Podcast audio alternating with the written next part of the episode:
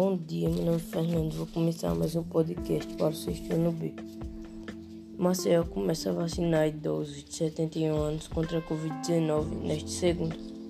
O prefeito J. Garcia anunciou na noite deste domingo as datas para a vacinação de idosos de 71, 70, 69 e 68 anos em Maceió. Confira o calendário. Na segunda-feira, começa a vacinação para idosos de 71 anos.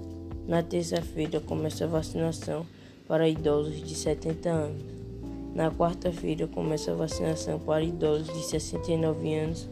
E na quinta-feira, começa a vacinação para idosos de 68 anos.